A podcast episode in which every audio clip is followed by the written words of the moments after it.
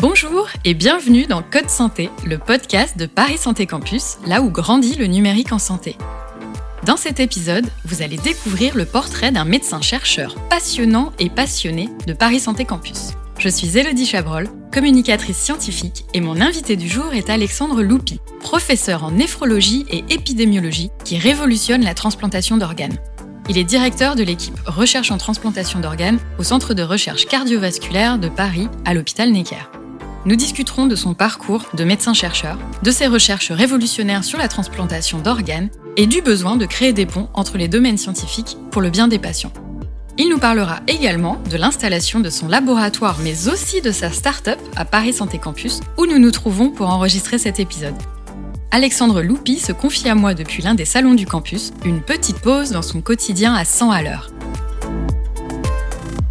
Bonjour Alexandre. Bonjour. Alors vous êtes médecin néphrologue, comment est-ce que vous avez découvert la recherche et pourquoi est-ce que vous êtes dirigé dans ce sens? Alors c'est une très bonne question. Avant de découvrir la recherche, je dirais que j'ai découvert la médecine mhm. qui vient d'une vocation euh, qui m'est apparue lorsque j'avais 12 ans en fait. J'étais fasciné par ce monde des médecins, Louis Pasteur, tout ce qu'on pouvait lire sur ces, grands pionniers euh, et ces personnes qui ont fait avancer euh, la médecine.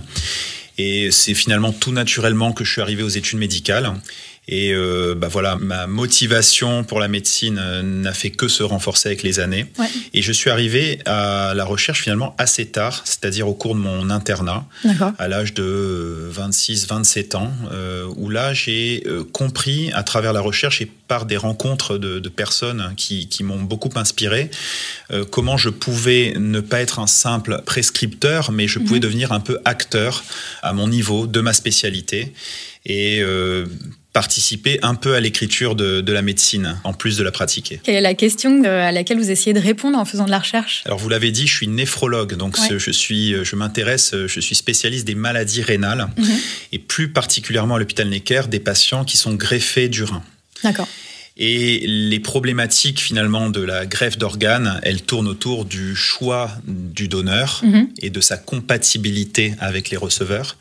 De diagnostiquer ce qui est aujourd'hui la cause principale de perte de ces greffons, c'est le rejet d'organes que l'on connaît tous avec ses conséquences qui sont euh, assez dévastatrices et puis de savoir euh, comment mieux traiter les patients avec des nouvelles molécules, des nouveaux traitements immunosuppresseurs. Donc la, la question de recherche que je me suis posée, c'est comment améliorer le quotidien des patients, comment améliorer le diagnostic du rejet mhm. d'organes et comment essayer d'améliorer la compatibilité entre un donneur et un receveur qui sont génétiquement différents. D'accord. Et comment est-ce que vous faites ça? Eh ben, C'est une très bonne question, euh, puisque effectivement, la, transplantation d'organes est une spécialité qui est euh, réellement euh, multithématique. Il y a des problématiques éthiques, chirurgicales, médicales, immunologiques, beaucoup d'acteurs de spécialités différentes.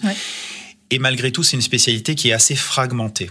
Et ce que j'ai essayé de faire, c'est de casser les cloisons entre les différentes spécialités et d'essayer d'adresser l'intégralité de la chaîne de valeur de la transplantation, allant du prélèvement d'organes à l'acte de greffe lui-même et après au suivi des, patients transplantés. Donc c'est une approche qui est très intégrée de la transplantation que j'ai essayé euh, finalement d'étudier avec mes, mes collègues et d'avancer euh, dans cette direction.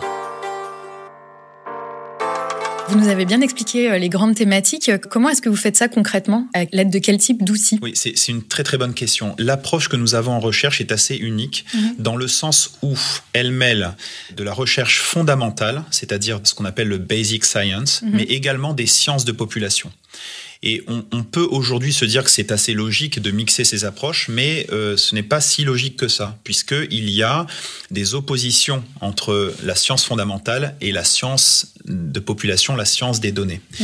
Et au cours de mon parcours, j'ai d'abord fait une thèse de doctorat d'université en génétique et en biologie cellulaire. Et je me suis rendu compte à ce moment-là que les personnes qui faisaient de la science fondamentale, eh bien, euh, dénigraient quelque part les personnes qui faisaient des sciences de population et des statistiques. Donc, qu'est-ce que j'ai fait? J'ai fait une deuxième thèse de science en statistique. Voilà où là j'ai vu que les statisticiens finalement euh, disaient que les personnes qui font de la science causale finalement c'est trois souris et deux rats et ils crachent sur les boîtes de pétri et ils trouvent des résultats qui sont pas significatifs. Eh bien moi en fait ce que je me suis dit c'est que la vérité était certainement au milieu de tout ça et que chacune de ces approches pouvait s'informer Et c'est là où on a eu ce noyau et qui a donné un peu la puissance de notre approche. Et on parlera peut-être des, résultats concrets que ça a pu amener dans le domaine de la, de la transplantation.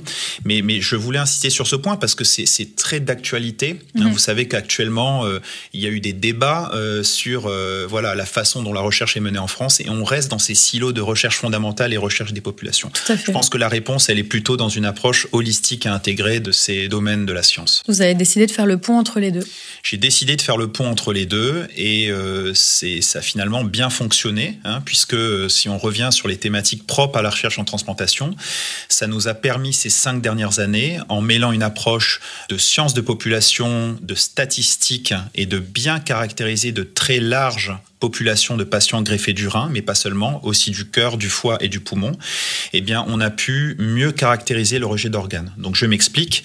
Ces cinq dernières années, on a tout simplement craqué quatre fois la classification du rejet, où les approches mathématiques non supervisées nous ont permis de sortir des idées préconçues qu'on pouvait nous avoir en tant que médecin sur ce qu'était le rejet d'organes et ajouter la dimension d'aide par la donnée et donc de caractériser des nouvelles maladies. Pourquoi c'est important? Parce que cette caractérisation de nouvelles maladies de rejet, elles nous ont permis de trouver qu'elles étaient accessibles à des traitements spécifiques. Donc on a pu aller vraiment vers une médecine non seulement de précision, mais une médecine personnalisée pour optimiser le soin des patients. Donc ça, c'est un exemple concret qu'on a pu développer par cette approche sur le rejet d'organes. Il y a une deuxième, je dirais, euh, un deuxième volet dans nos découvertes qu'il a beaucoup plus sur ce qu'on appelle l'intelligence artificielle, c'était euh, de construire des systèmes d'aide pour les médecins d'améliorer les médecins dans leurs décisions du quotidien par une approche où des algorithmes permettent de prédire le risque de perdre son greffon, euh, le risque de faire des complications, le risque de faire des rejets. Donc ça, c'est le deuxième volet qui s'appelle l'iBox, Integrative Box. Donc qu'est-ce que c'est l'iBox? C'est un système, un algorithme mathématique qui permet de calculer pour chaque patient quelle va être sa trajectoire, son risque de rejet, son risque de perte de greffon dans les 10 ans qui suivent la transplantation.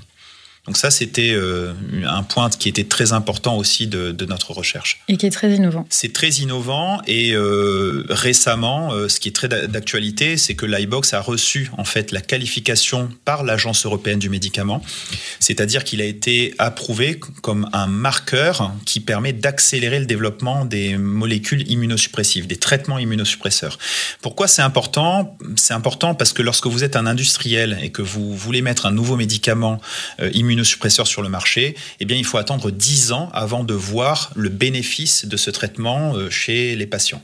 Eh bien, grâce au système iBox, vous pouvez un an après avoir administré ces traitements-là, eh bien, euh, déterminer si le traitement à 10 ans va être efficace ou pas. Donc, vous imaginez que réduire de 9 ans, 9 à 10 ans la durée des essais cliniques par l'utilisation de cet algorithme iBox. Ça révolutionne. C'est ouais, c'est une petite révolution euh, et pas seulement en transplantation puisque la qualification de cet algorithme est une première en greffe mais également toute spécialité médicale confondue.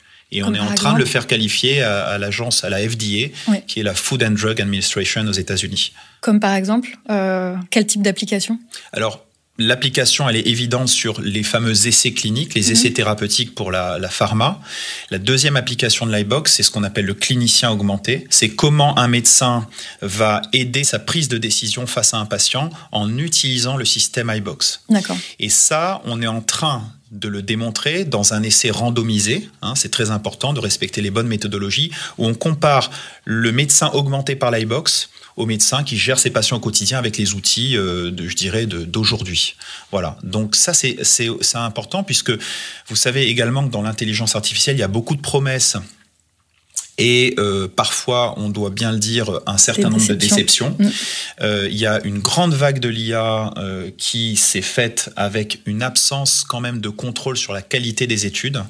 Et nous, c'est ce qu'on veut un petit peu changer comme paradigme, c'est-à-dire d'utiliser l'IA, mais vraiment dans des essais cliniques méthodologiquement euh, infaillibles euh, et bien construits pour vraiment répondre à cette question de savoir si vraiment, lorsqu'on utilise cet algorithme, on prend de meilleures décisions pour les patients mhm. Est-ce qu'on améliore le confort des patients? Est-ce qu'on améliore leur survie? Et est-ce qu'on est bénéfique pour la société en termes évidemment de dépenses de santé? Et justement, tout à l'heure, vous parlez de la FDA. Donc, vous travaillez avec les États-Unis.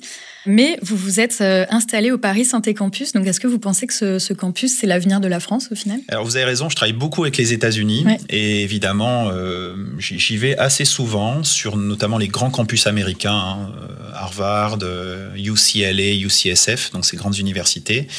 Ça m'a permis de nouer des collaborations importantes mhm. qui, est, euh, qui sont euh, capitales pour montrer que, par exemple, nos algorithmes peuvent être généralisables à d'autres populations. C'est important d'essayer d'avoir une approche assez universelle autour de la data. Ça m'a permis de voir quels étaient les avantages aussi de ces campus américains et ça m'a permis de voir aussi leurs défauts. Mhm. Euh, et ça m'a permis aussi de voir qu'en France, il y avait vraiment des possibilités très intéressantes.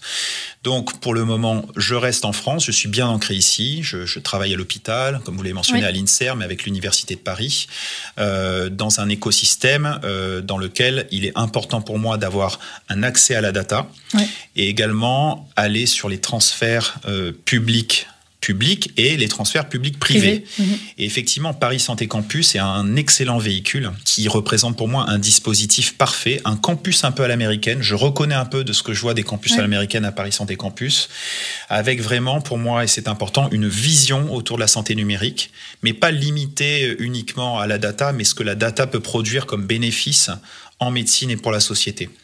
Donc c'est à ce titre-là qu'à Paris Santé Campus, euh, nous avons implanté euh, Tech, qui est une start-up euh, dont je suis euh, fondateur euh, et qui a ses locaux ici. c'est très important puisqu'il y a également Inserm Transfer à Paris Santé Campus, qui est le guichet unique pour justement pousser les innovations et permettre leur industrialisation. C'est capital. On n'avance pas aujourd'hui au 21e siècle sans ça. Et puis également d'installer une partie de mon laboratoire qui va permettre en fait de pas avoir seulement l'approche data, mais de voir comment on peut tester certains marqueurs chez les patients, ce qu'on appelle le microscope moléculaire, pour faire une analyse fine de l'expression des gènes dans le griffon et encore avancer dans la caractérisation du rejet. Donc vous voyez que Paris Santé Campus représente pour nous un écosystème dans lequel on a tout ce dont on a besoin. La data, aussi ce qu'on appelle le wet lab, le basic science, tester les biomarqueurs, le, laboratoire, et également les startups et mmh. INSERM Transfer qui nous permettent voilà, d'avancer euh, pour construire ces belles innovations. Est-ce que Tech est basé sur cette iBox? Alors oui, Tech a été créé en 2019. Mhm. En fait, pourquoi j'ai créé Tech Parce que je sentais qu'il y avait entre la recherche et le fait d'amener un produit au patient une grande marge d'escalier avec des choses que moi je ne savais pas faire. Et donc la création de cette startup a été la concrétisation pour transformer l'iBox, qui est un algorithme validé, en quelque chose qu'on peut distribuer en fait euh, aux patients. Donc c'est une belle aventure euh, qui n'est pas facile tous les jours. En tant que médecin-chercheur, ça demande un certain nombre de concessions, du travail supplémentaire, euh, mais on œuvre euh, au quotidien pour que Sibyl Tech soit vraiment dans sa mission de distribuer du soin aux patients. C'est une boîte de médecine. Et évidemment, Sibyl Tech est actuellement dans une phase de croissance et de levée de fonds et de conduite du changement. Et, et en tout cas, moi, mon leitmotiv, c'est vraiment de veiller à cette bonne entente entre la recherche publique et la façon dont elle est translatée dans des, dans des véhicules et des, startups. Vous révolutionnez la médecine, mais euh, quel est votre moteur au quotidien? On a l'impression que vous, êtes vraiment sur tous les fronts.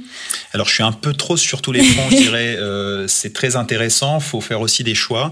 Mon leitmotiv, vraiment, ce que je trouve extrêmement gratifiant, c'est d'abord d'interagir avec des personnes euh, au niveau international qui sont des, personnes que j'admire d'abord, qui mmh. m'apprennent beaucoup de choses. Je trouve que la recherche, c'est enrichissant. Et puis, mon leitmotiv, c'est par rapport au laboratoire euh, que, je dirige, c'est de voir aussi les jeunes et les talents émerger. Et j'essaye d'impulser euh, cette, cette, dynamique au sein de mon laboratoire avec vraiment le but et la motivation euh, d'améliorer le soin pour les patients. C'est un travail passionnant. On va continuer de suivre vos aventures. Merci beaucoup Alexandre d'avoir partagé tout ça avec nous. Merci beaucoup. Au revoir. Au revoir. Vous venez d'écouter Code Santé, le podcast de Paris Santé Campus, là où grandit le numérique en santé. Pour en savoir plus sur les activités du campus ou sur ses membres, rendez-vous sur parissantécampus.fr ou sur les réseaux sociaux. À bientôt!